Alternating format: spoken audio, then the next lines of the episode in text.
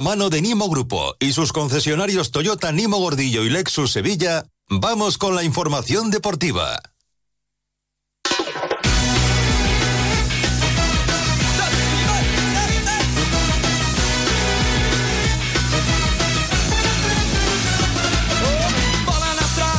Información deportiva y ahí está metiendo la esponjilla en el último momento para... No, me voy a poner en idioma futbolístico. Carlos Hidalgo, José Manuel eh, Jiménez, compañeros, buenas tardes. Hola. Buenas tardes. ¿Qué tal estáis? Pues mira, aquí pendiente de los fichajes. lunes. lunes. bueno, el fin de semana ha tenido... Mejorando ¿A ti qué te pasa con los chavales de 20 años, Carlos? ¿Cómo? Eh, Uh, ha sonado regular. Ha sonado regular. Ha sonado sí, sí. regular. ¿Tiene la esponjilla? Se llama Cebo. Eh, a ver, esto es muy sencillo. A lo que se refiere Susana es que eh, yo no creo que sea una buena solución para el Sevilla, para sacar al Sevilla del pozo los fichajes que está haciendo Víctor Horta, que son chicos de 19, 20, 21 años, eh, con el problema del idioma, de la adaptación, eh, el fútbol español no lo conocen. Y yo soy de los que piensa, es verdad que son futbolistas con, con calidad, Sí. con talento y que eso necesita la plantilla de Sevilla, pero yo soy de la opinión de que necesitan a jugadores de rendimiento inmediato, porque si no se va al hoyo.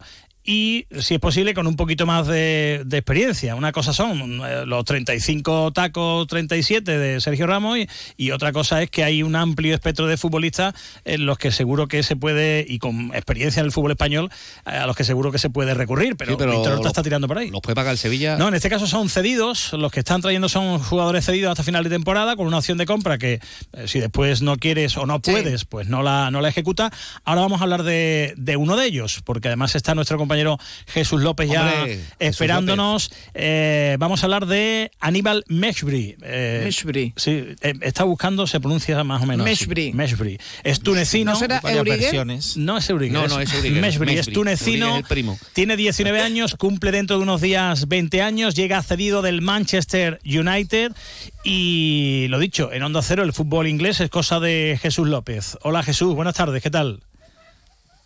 ¿Qué tal? Buenas tardes, ¿cómo estáis? Bueno, pues eh, pendientes de, Aníbal, ya está pasando el reconocimiento médico, eh, como decimos tiene una opción de compra al Sevilla de cerca de 20 millones de euros, es un futbolista eh, por el que, eh, digamos, de chaval, de joven, pues eh, se pagaron grandes cantidades, le llamaban el niño del millón de euros porque con 14 años el Mónaco, el Mónaco pagó un kilo por él, eh, luego el United pagó 10 millones, Jesús ha jugado en los escalafones inferiores, ha ido subiendo, en el primer equipo ha jugado, ha jugado poco, pero eh, bueno, tiene a mucha gente detrás diciendo que es un gran futbolista.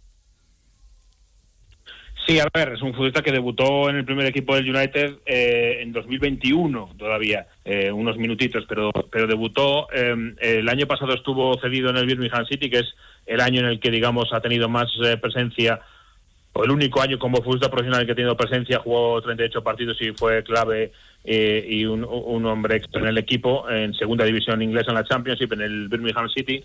Y este año se decía en verano, había un poco de hype a su alrededor, que iba a ser eh, la sorpresa, que podía ser la revelación del equipo eh, en el United, en el primer equipo. eh, no ha sido así. Es verdad que ha jugado en Premier League, pues básicamente un partido y medio, jugó un partido completo en, en septiembre, después también jugó el siguiente partido también un buen rato, pero eh, ha ido desapareciendo el equipo en lo que es Premier League, sí que ha tenido alguna oportunidad más en, en Liga, perdón, en Copa, pero no, no en Liga en un equipo, por otro lado, el United que no ha tenido ni mucho menos una, una buena primera vuelta y un, buen inicio de temporada y que está pasando dificultades. Es un chaval, como dices, muy joven, un media punta, aunque alguna vez ha entrado por Casemiro y puede adaptarse, dicen, eh, a la zona de medio centro, pero sobre todo juega en media punta. En el Birmingham juega de media punta por de- detrás del delantero.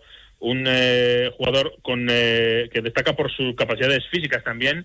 Eh, me lo han descrito algunos conocedores incluso como un jugador un poquito sucio a veces en lo que es la presión, agresivo, siempre va con el cuchillo entre los dientes, o sea que mm, es eh, un futbolista que es media punta, que tiene calidad por supuesto, pero que además tiene eh, grandes atributos eh, físicos y de agresividad. O sea que media punta, con experiencia ese año en el Birmingham sobre todo, eh, y que sobre todo tiene que tener mucha hambre, ¿no? Eh, Por esa oportunidad que da el Sevilla, entiendo. Sí, claro. eh, como digo, no ha tenido suerte este año en, el- en la Premier League. Ha jugado en segunda división. Eh, básicamente, el año pasado en Championship y, para jugar en, la liga en un equipo como el Sevilla, obviamente es una oportunidad eh, gigantesca. Eh, en eh, segunda división, como decimos el año pasado, en el primer equipo del United en total están mirando los, números y no ha superado los 400 minutos y, y bueno, pues ese internacional con Túnez eh, he leído que le pidió al seleccionador que no le llevara a la Copa África porque él, sabía que en enero se iba a jugar su futuro, que iba a salir cedido y quería, bueno, pues eh, eh, que eso no le, no le entorpeciera. Jesús, la última, tú que conoces al Sevilla, y que, como me dices, es un futbolista que se puede adaptar a varios puestos, pero sobre todo, pues como medio centro ofensivo o casi media punta, eh, ¿dónde lo ves jugando? Mm, ¿En el lugar de Rakitic o en una posición pues por delante, por detrás de, del 9 que coloque Quique ese día? Yo imagino más por, por donde dices tú, por, donde Rakitic. Es mm. decir, es un futbolista que en el Birmingham es una división juega de media punta, justo por detrás del delantero. Quizá en el Sevilla y más por su, su derroche físico, pues sea un jugador que más se, se, vaya por la primera opción, ¿no?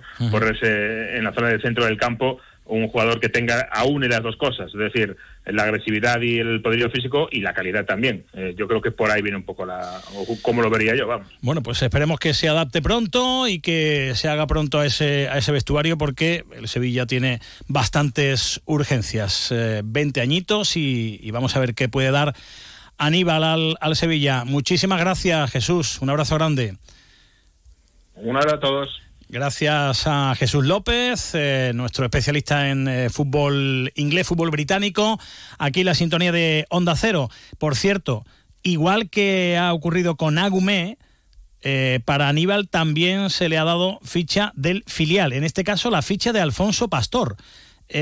justo eh, le han rescindido el, contrato, habrán llegado al acuerdo X eh, económico, justo el día que se cumplen dos años del derby del palo, eh, que bueno, pues fue un poco el que señaló la carrera de, Alfonso Pastor, el, el, córner, el gol de directo de Fekir. Salió en la foto y no. Bueno, pues está lesionado. Lleva era un partido, lo que pasa es que sí, fue un partido demasiado muy especial. Clave, Muy clave, estaba lesionado, digo, y al final, pues, rescisión de, de, contrato de Alfonso Pastor para darle esa ficha a Maybury. Una cosa eh, el Sevilla tiene a Juan Lu con ficha del filial, a Quique Sala con ficha del filial, a Gumé también, a Aníbal también. Ojo que hay una reglamentación que dice que eh, ni en Liga ni en Copa del Rey puedes utilizar eh, siempre tienes que tener a siete jugadores con ficha profesional en el campo. Lo digo porque van a tener que estar muy pendientes de los cambios, sustituciones, por si hay algún lío, algún, algún problema. Eh, ya tenemos eh, árbitro para el partido de mañana. Recordemos que mañana juega el Sevilla en Getafe esos octavos de final, eliminatoria partido único. Muñiz Ruiz, el colegiado, Iglesias Villanueva en el bar a las 4 menos cuarto de la tarde. Rueda de prensa de Quique Sánchez Flores. En el Betis eh, ya han salido de la clínica después de hacerse las pruebas a Yoce y Aitor Ruibal y todos los béticos eh, y Pellegrini y los compañeros y todo el mundo pendientes de, si va a ser más o menos grave y va a ser más o menos largo el tiempo de recuperación. Sí, nos dicen desde el eh, club que las pruebas a las que se tenían que someter los futbolistas hasta 24 horas después no podíamos conocer el alcance de la lesión, así que se espera que viene a última hora de la tarde, bien ya mañana por la mañana conozcamos el parte médico eh, de Ayoce y de Aitor Ruibal. Eh, en esa salida de la clínica que comentabas, eh, estaban a los compañeros de los medios gráficos y han podido registrar a Ayoce andando con aparente normalidad es una buena noticia. Esto no quiere decir ni mucho menos que, no esté lesionado porque lo está y seguramente esperemos ¿no? Que, no sean muchos partidos, pero algunos se va a perder y Aitor Rival sí que ha salido con eh, muletas eh, para meterse en el coche eh, rumbo a la ciudad deportiva. Así que bueno, esperaremos a esta tarde porque a Yoce, ya saben, una entrada criminal de Bruno Méndez. ya vimos lo que pasó con Bellerín, nos señaló falta. En esta ocasión, la verdad es que en el campo da la sensación de que era amarilla y nada más, y fue lo que eh, mostró Ortiz Arias, pero, no fue avisado por Pizarro Gómez desde el bar. Si lo eh, avisan y va a verla, lo puede pulsar perfectamente. Puede pulsar perfectamente porque la entrada es muy peligrosa y de hecho lesiona a, a Jose Pérez y a Aitor Rival. Bueno, ya saben que fue una acción en la que se resbaló él solo, se dobló la rodilla y, vamos a ver qué es lo que pasa con Aitor bueno, Rival. El Betis está eh, séptimo a un punto de la Real Sociedad, un punto de, de zona de Europa League en principio. Ya veremos cómo queda este año el reparto de puestos europeos, gracias al gol de Isco Alarcón, el tercero en Liga, el cuarto en la temporada. Vamos a escuchar a Isco y su reflexión después de esa victoria del Betis frente al Granada, que deja al Betis a un punto de la Real Sociedad. Tenemos que, aportar nuestro granito de arena, eh, delantero. Eh, últimamente Aitor se estaba, era el que más gol tenía del equipo y, bueno, hay que seguir, ¿no? Hoy hemos tenido muchas ocasiones, nos está costando un poquito eh, hacer gol, teniendo en cuenta las ocasiones que tenemos y, bueno, queda mucho, mucha liga, mucho por mejorar y hay que seguir. va a estar bonita, queda mucha liga, es verdad que, tenemos que mejorar, tenemos que, que sacar mejores resultados fuera de casa y, ojalá podamos ver un, un, Betis más completo en la segunda vuelta. Bueno, en el Betis, eh, después de la salida de Ramón Planes, eh, junto, justo antes del partido frente a Granada, eh, reconoció Ramón Alarcón, el CEO del conjunto verde y blanco, que se queda el resto del equipo de Planes, los que habían venido con Planes. Manu Fajardo se va a quedar en la Secretaría Técnica y los que vinieron para la dirección deportiva, el caso de Ruger Porta, Gonzalo Novillo, José María Barba, todo ese equipo se queda en el Betis, eh, lo comentaba en Movistar antes del partido. Seguimos el equipo de trabajo. Lo importante en el Betis no se hacen las cosas por las personas, se hacen por los equipos, por los grupos de trabajo. Y el equipo de trabajo de toda la deportiva sigue aquí con nosotros. Y vamos a seguir, bueno, el trabajo de invierno ya estaba más que organizado y planificado. Y ahora solo falta rematarlo y luego con tranquilidad y con calma, pues buscaremos cómo reestructuramos, organizamos el área deportiva.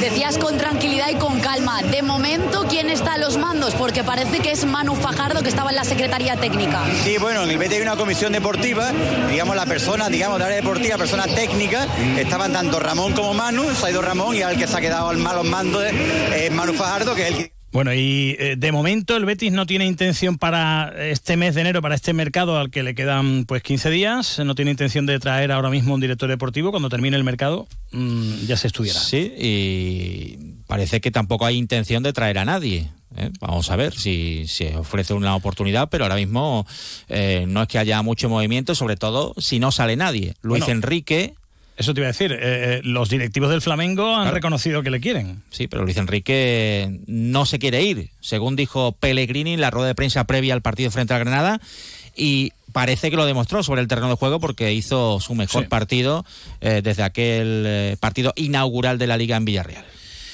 A ustedes. No te marches. ¿Por qué? No te marches. ¿En serio? Nos movemos en un mundo que no se detiene, pero aprender, crecer, evolucionar, solo es posible si entendemos de dónde venimos y lo que nos hace únicos. Somos Nimo Grupo. Nuevo nombre, nuevo logo, nuevas metas, la misma pasión. Porque el objetivo no es llegar, sino disfrutar del camino y hacerlo juntos. Arrancamos ya. ¿Te vienes?